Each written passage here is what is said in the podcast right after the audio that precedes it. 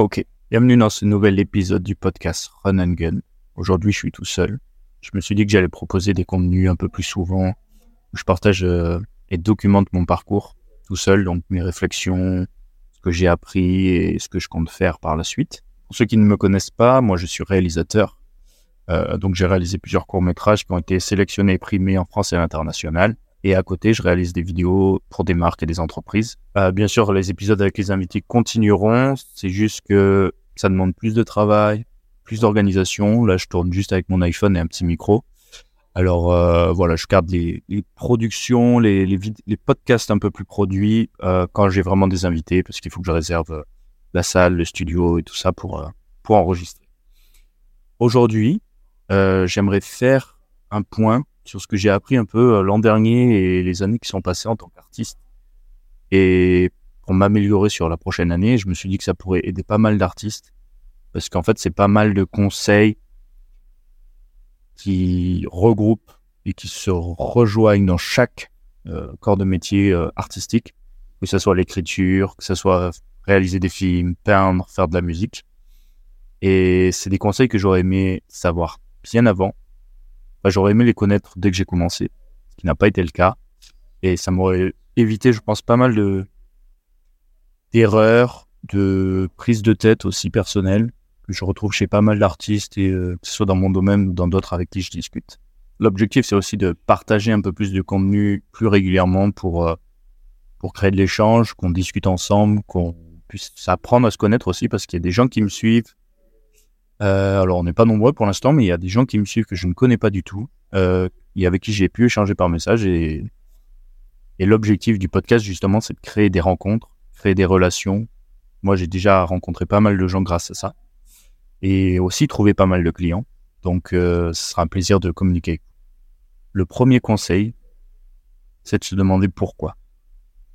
Ça peut paraître bête comme question, mais se poser la question de pourquoi j'ai envie d'écrire, pourquoi j'ai envie de réaliser, pourquoi j'ai envie de faire de la musique, pourquoi j'ai envie de peindre, pourquoi j'ai envie de faire de la poterie, c'est essentiel.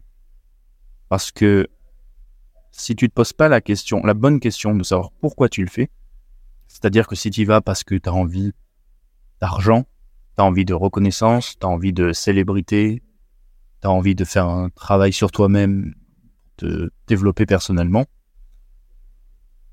ben, c'est pas des bonnes raisons. Alors évidemment, ça peut être un, un plus, c'est un peu la cerise sur le gâteau. Oui, tu vas te développer personnellement, oui, potentiellement tu peux gagner de l'argent.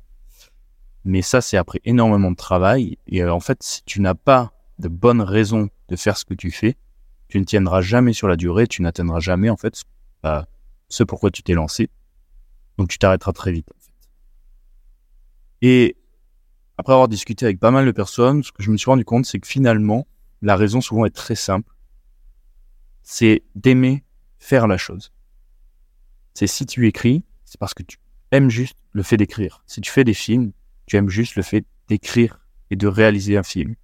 Et la musique, c'est pareil, peindre, c'est pareil. Et juste l'acte, l'action de faire la chose, c'est ça qui va faire que tu t'épanouis et que le process, tu pourras tenir dans le temps. En fait, il faut partir du principe que peu importe que tu réussisses, que tu ne réussisses pas, que tu en fasses ton métier ou que tu n'en fasses pas ton métier, c'est quelque chose dans lequel tu es prêt à te plonger corps et âme sans jamais réellement espérer quelque chose à travers ça. Alors je m'explique. Évidemment, et moi le premier, quand tu te lances dans ce genre de métier, tu, rêves un peu de, grandes choses, tu rêves de faire des choses de plus en plus grandes. Quand on se lance, on a plein de rêves dans la tête et on a envie de faire des films, on a envie de créer. Et moi, ce que je me suis rendu compte, c'est que souvent, tu avais une frustration parce que tu as l'impression de devoir attendre après les autres pour faire les choses. Et en fait, pas du tout.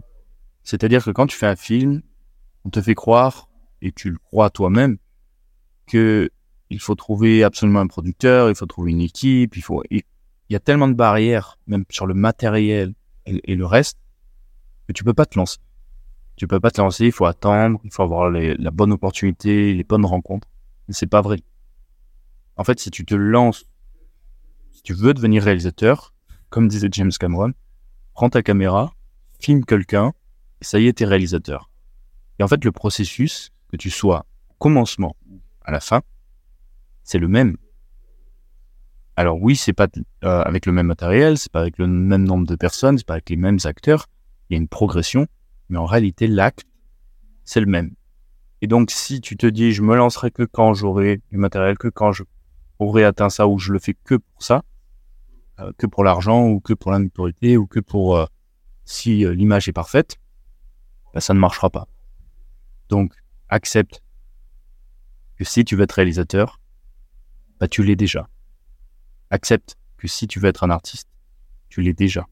Et maintenant, c'est juste de la pratique pour s'améliorer et devenir un artiste de plus en plus accompli. Mais tu es déjà un artiste.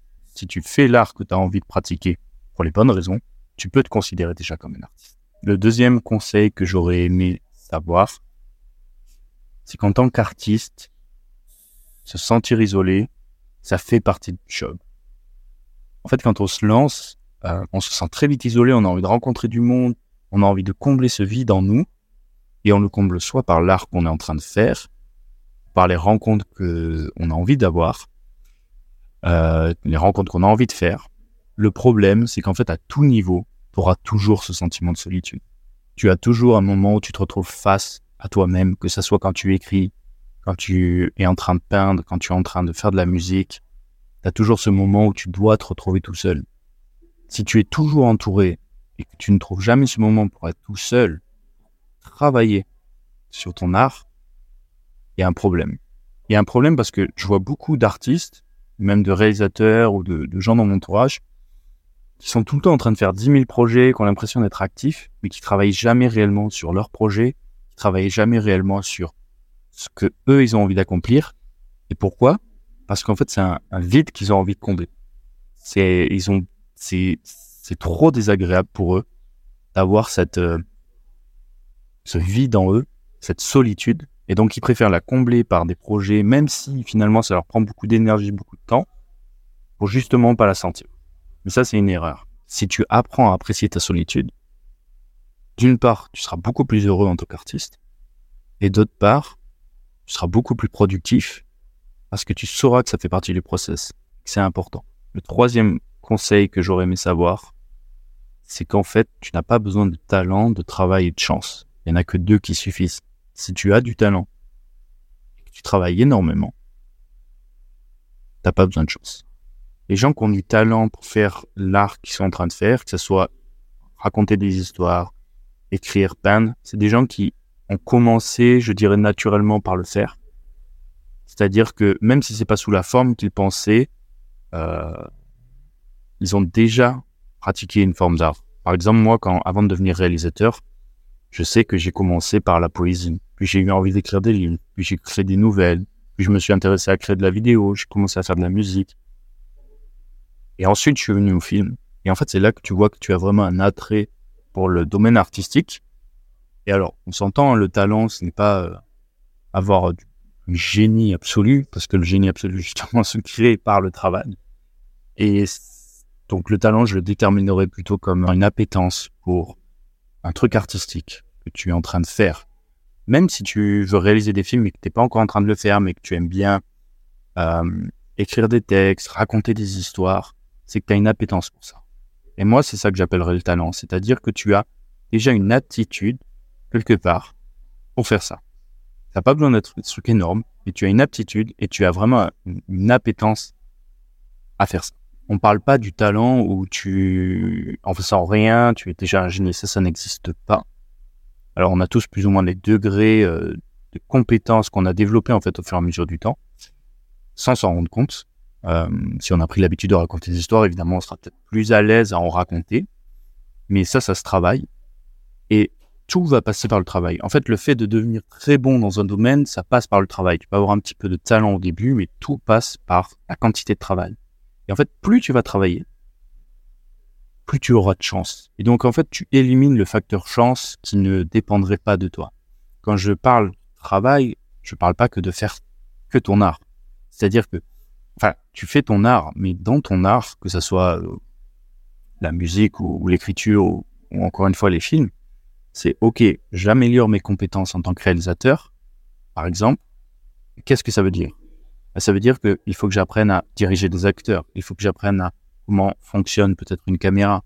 Il faut que j'apprenne à comprendre comment on fait un film, mais aussi comment on communique sur ce film, comment on communique sa vision. Parce qu'en tant que réalisateur, si tu ne sais pas communiquer ta vision, si tu ne sais pas transmettre ta vision, que ce soit à ton équipe, euh, au producteur que tu vas essayer de trouver pour réaliser ton film, euh, dans la communication quand tu parles de ton film, ou quand tu parles à ton équipe technique, ça ne marchera pas. Il faut que tu travailles chaque compétence vont être utiles pour créer cette chance.